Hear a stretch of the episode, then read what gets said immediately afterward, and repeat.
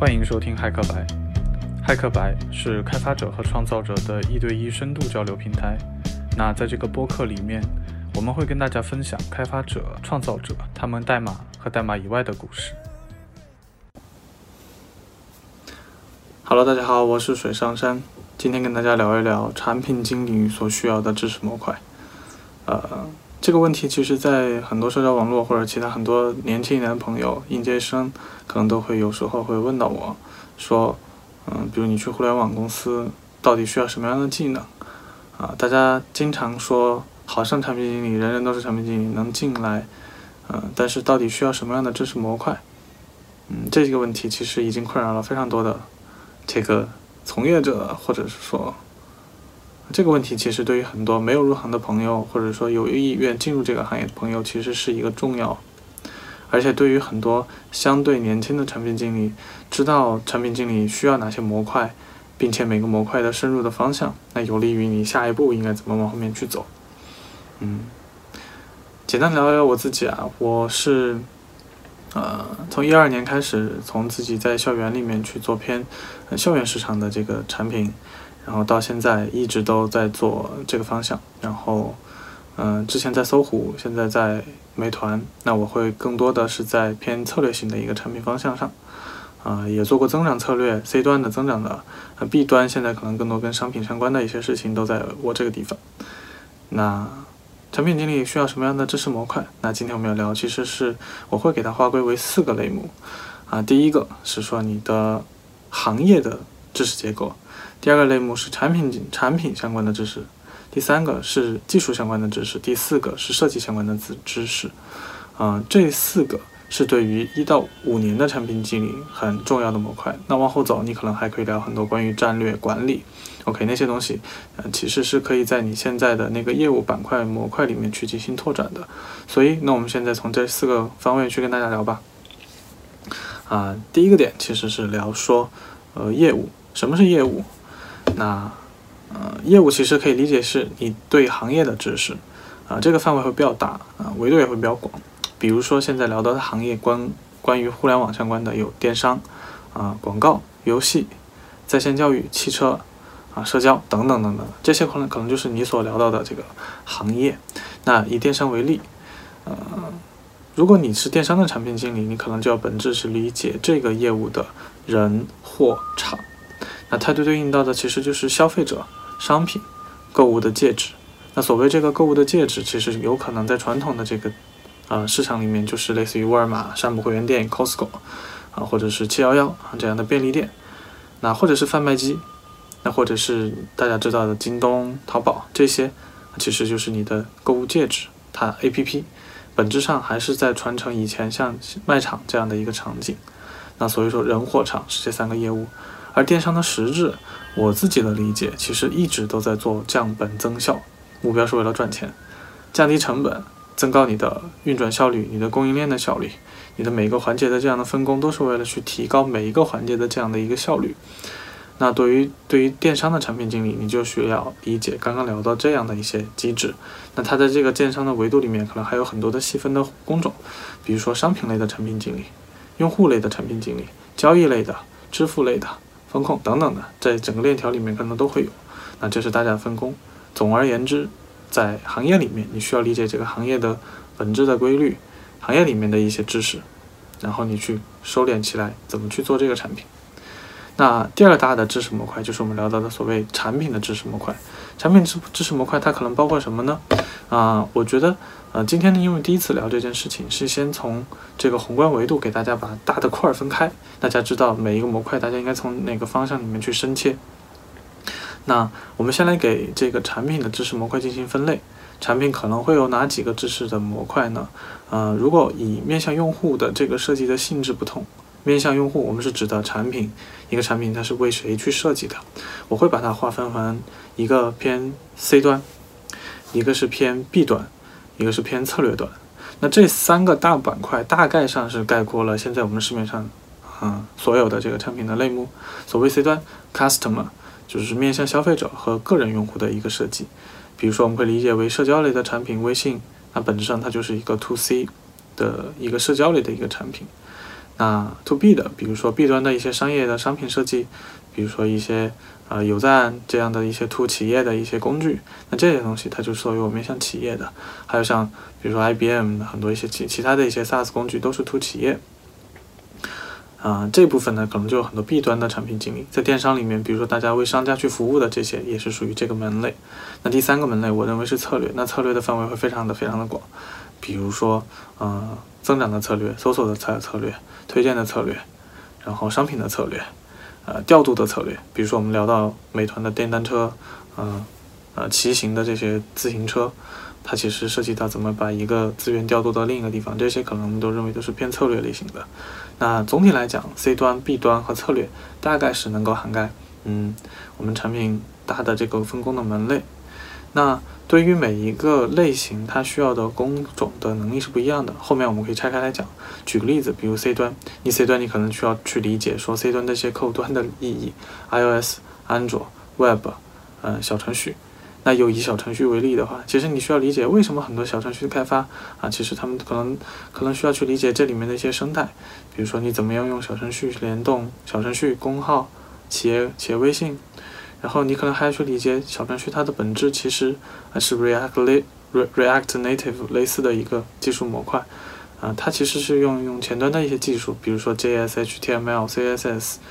啊，去调用客户端的原生的一些呃能力。所以说，你能看到像小程序它的这个 A A P P 的它的这个应用的表现，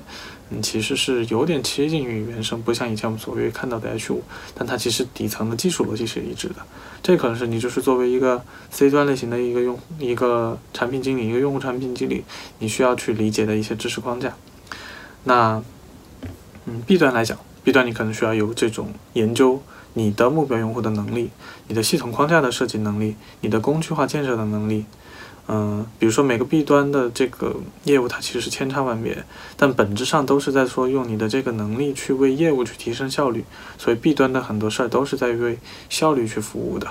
比如说以前很多人工去标注一个信息，你能不能用系统做自动化？这就是 B 端一直在尝试去解决的一些知识模块。所以很多 B 端的产品经理可能都在关注和 focus 这件事情上。那第三个大板块可能就是我们聊到所谓的策略产策略产品经理，呸，嘴巴这个打结了。然后，嗯，策略产品其实是说，如果我们把推荐、搜索、增长都划归在这个策略里面，那聊的东西就非常多了。啊，简单讲，其实除了 C 跟 B 之外，很多就是要去优化、提高效能的事儿，本质上你都可以放在策略产品这一个门类里面去。那比如说，我们以提高广告效果、做流量。做商品选商品的策略，它都有 N 多的事情可以讲。比如说在增长里面有海盗模型，你怎么去理解啊？所谓的海盗模型其实也很简单，就是说获取用户，啊，然后让用户能够被激活，然后让用户比如说，呃，能够被交易转化，然后到最后获得收入，到最后去转发，整个的这个闭环其实就是说，当一个用户来了，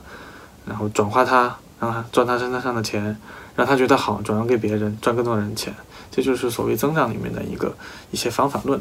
那如果你要做策略，比如增长策略，你就需要在这个模块里面去深入去理解业务。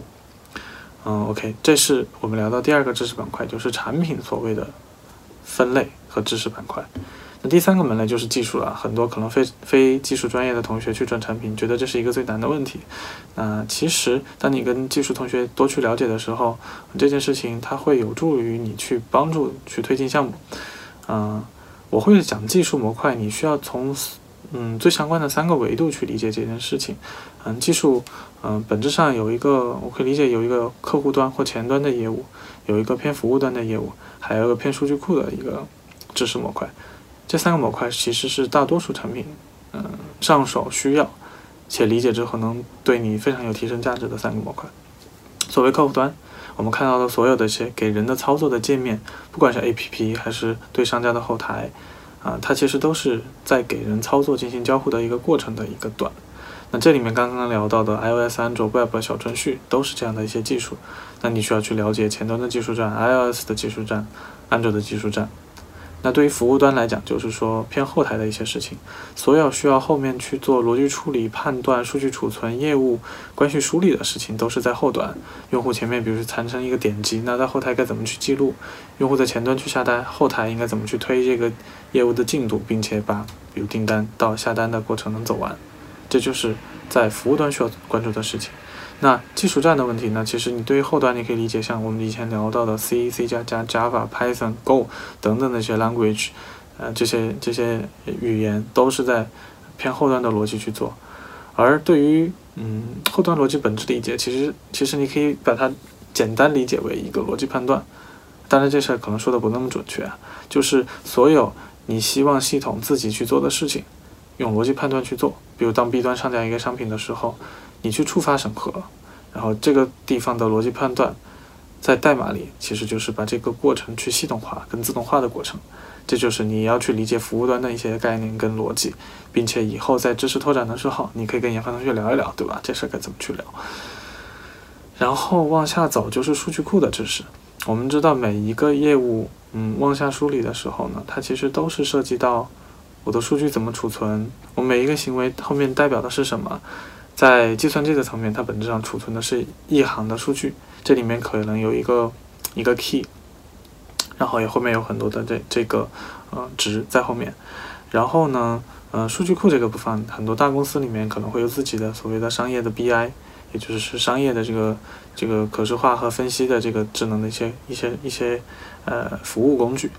那对于一些第三方呢，也会有一些工具，比如说像啊诸葛 IO。然后友盟，然后神策这样的第三方的数据工具也能帮到一些创业公司。那有这样的工具，你其实是由你一个端口去操纵你的数据库，去看你的数这个过程。那另外呢，比如说像 Circle 这样的语言呢，也能帮助你去理解数据库的这个这个 Circle 本质上是呃结构化的这个数据库的查查询语言嘛，结构化查询语言。呃，它去你具备了跟数据库去交互的这样的能力，这是数层面的一些事情。当然，你要说基于数据库做数据分析，那其实就是另一个维度的事情了。比如说，你去做 C 端、B 端策略，可能很多地方都需要抽离出来，有这种数据分析的能力。那这个地方你可以放在技术的这个知识站里面，也是 OK 的。OK，第三个模块讲完了，第四个大模块就是讲到我们的设计了。呃，设计和呃更多可能是跟端相关的一些知识在里面。一般在互联网公司呢，我们会通常听到的是 UI。呃，UX，嗯，user experience，跟 user interface，